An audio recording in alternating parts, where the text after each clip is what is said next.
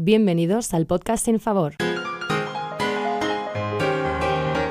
Episodio 14. Día sábado, sábado 8, noche en la que se va a levantar el toque de queda. Y yo aquí estoy siendo fiel a mis oyentes y al podcast Sin Favor. He de decir que estoy aquí en parte y en gran medida gracias a Carmen y a Laura, porque me enviaron un email y me dijeron que echaban de menos algún episodio, porque Carmen escucha el podcast cuando va de camino al trabajo y a Laura le hago reflexionar. Entonces ya yo con eso, con esa dosis de energía, es que me, me puedo grabar, puedo grabar 80 episodios más. Entonces aquí estoy. En este episodio 14 traigo varios desvaríos que he ido acumulando con el paso de los meses. Entonces tengo contenido, tengo contenido, así que agarraos, porque en este episodio voy a hablar en primer lugar de unos desvaríos hipotéticos, aprovechando que tengo un examen de filosofía el lunes. Voy a hablar del teenage drama, drama en sentido de series. Allá voy. Abrochaos el cinturón que empezamos. Bueno, desvaríos hipotéticos. El otro día estaba yo con mis amigos del colegio, que me hacen pensar bastante, y empezamos a, pues a suponer cosas. Y entonces pensamos, ¿y si los episodios de Black Mirror, serie que por cierto, si algún oyente no ha visto, le recomiendo porque te hace pensar, ¿y si fueran esos episodios de verdad? ¿Y si las cosas que pasan en Black Mirror, pues sucedieran en la vida real? Porque al final Black Mirror es una serie que es como una sátira al mundo en el que vivimos, y en parte las cosas que, de las que hablan, pues no son del todo mentira. Por ejemplo, hay un episodio en el que se habla de hablar de, un microchip que se inserta en la mente de las personas, que acumula, no, más que un microchip, es como, sí, es un microchip que está en la mente de las personas a través del cual pues pueden acceder a sus recuerdos y repetirlos o borrarlos. Entonces yo pensé y dije, madre mía, ¿y si tuviéramos nosotros un microchip con el que pudiéramos borrar nuestras, nuestros recuerdos malos y repetir los buenos? Yo personalmente creo que aparte de estar un poco más turuletas, igual el mundo es un lugar un poco mejor. Igual estamos también más distraídos y en nuestros mundos, porque claro, acabaríamos viviendo de nuestros recuerdos, sobre todo la gente que está solita. Eh, me refiero a, imagínate que gente pues que no, que, que, no tiene familia, que no tiene amigos, pues estaría todo el rato viendo su propia tele, pero al fin y al cabo, el hecho de estar en, en, ese mundo haría que la gente estuviera, se preocupara menos de lo que hacen los demás, ¿no? Entonces, aparte de ser un mundo más pacífico, igual es un mundo un poco más triste, he de admitir. Bueno, y el otro desvarío que tengo es el siguiente. Hay mucha gente que cuando, cuando, llega, cuando llegó a cierta edad, como a los 23 años, pues se tuvo que ir a hacer la mili, ¿no? El otro día estábamos hablando mis amigos y yo y dijimos, oye, ¿y si en vez de hacer la mili, la gente se cambiara de cuerpo? Estuviera dos meses en el cuerpo de otra persona y que fuera algo obligatorio para todo el mundo. Es decir, que alguien le preguntara a una persona de 22 años, oye, ¿tú tienes ganas de, que llegue tu intercambio? Como si fuera algo rutinario, como si fuera algo obligatorio para todo el mundo. Yo creo que así, con este cambio de cuerpo, además de ponerlos en los pies de los otros, es que seríamos mucho más inteligentes porque tendríamos como muchísimas más experiencias, ¿no? Además de, pues de quitarnos la curiosidad de saber cómo son las vidas de los otros. Pero sería, claro, un intercambio de una persona completamente aleatoria como si es una persona en, en Japón. ¿Sabes? Tú te vas al cuerpo tu espíritu se va al cuerpo de esa persona y tu cuerpo se queda aquí y tu cuerpo le recibe a otra persona que tiene 23 años. Claro, todo esto es entre 23 años. Y claro, la gente que está a tu alrededor no sabe que esto está ocurriendo.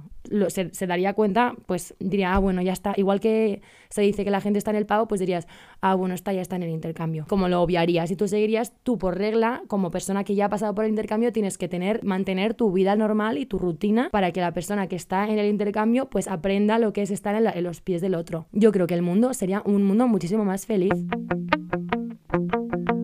Bueno, y ya por último, esta idea la saqué de, la peli de Divergente. Divergente es una película que es un poco ida de olla, que es un poco de estas de, pues, utopía del futuro, rollo juegos del hambre, pero sin... Iba a decir sin hambre, pero es que ahí también hay hambre pues que hay una sección, dividen a la gente por secciones y una sección se llama abnegación y no, o sea, presumen de no ser vanidosos. ¿Y cómo presumen de no ser vanidosos? Pues evitan mirarse al espejo, no tienen espejos. Entonces yo me pregunté y dije, madre mía, con los narcisistas y egocéntricos que somos, porque nos toca serlo, es, lo, que, es lo que hay, imaginémonos que no hay espejos, que no tuviéramos espejos y que en ningún momento supiéramos cómo somos y que tuviéramos que fiarnos del resto para saber cómo somos, en base a las descripciones del resto. Aparte de, que se nos fuera la cabeza, yo creo que es que al final acabaríamos siendo más, aceptando más a la gente, ¿no? Bueno, hoy estoy bastante poética, pero es que es sábado noche y es que los sábados noches me, es lo que toca. pero yo creo que un mundo sin espejos, al menos sí, un mundo sin espejos. ¿Cómo sería un mundo sin espejos? Por favor, si se os ocurre algo, mándame un correo como Carmen y Laura hicieron y me respondéis porque tengo muchísima curiosidad. En mi opinión, yo creo que sería un mundo en el que la gente o bien tendría muchísimos menos complejos o bien muchísimos más complejos. Porque la gente, le, imagínate que alguien te cae mal, pues tú le dices, pues tus ojos son gigantes y como tú no lo puedes comprobar, o pues, pues no me gustan tus ojos. Entonces, claro, esa persona, pues como no se los puede ver, se tendría que fiar de la opinión de una persona que le odia. Así que igual, bueno, ¿qué opináis vosotros en este mundo de, de utopías?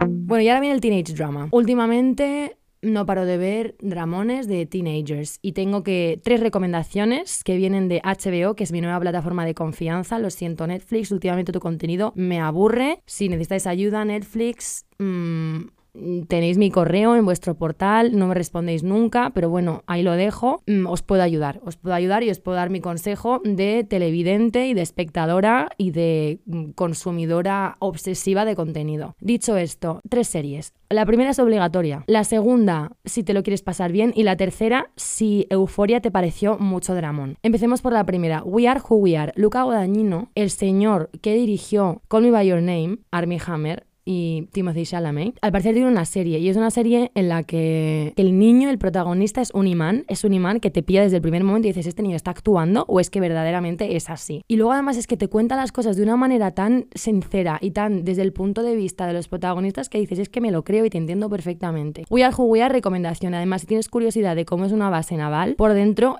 aquí lo tienes, aquí lo tienes, porque es que en Cádiz, no sé si lo sabéis, hay una base, la base de Rota. Y yo que veraneo por ahí abajo, siempre veo a la gente, veo los aviones pasar y todos estas, eh, los, los portaaviones y todas, no, los portaaviones no, pero veo aviones gigantes, veo la base naval que mide como, eh, no sé, que es del tamaño de Alcorcón y digo, ¿qué habrá ahí dentro? Y siempre mm, intento, o sea, no intento pasar, nunca he intentado pasar, pero sé que solo, se pueden, solo pueden pasar gente que pertenece a la base. Entonces, esta curiosidad ha sido resuelta gracias a la serie de We Are.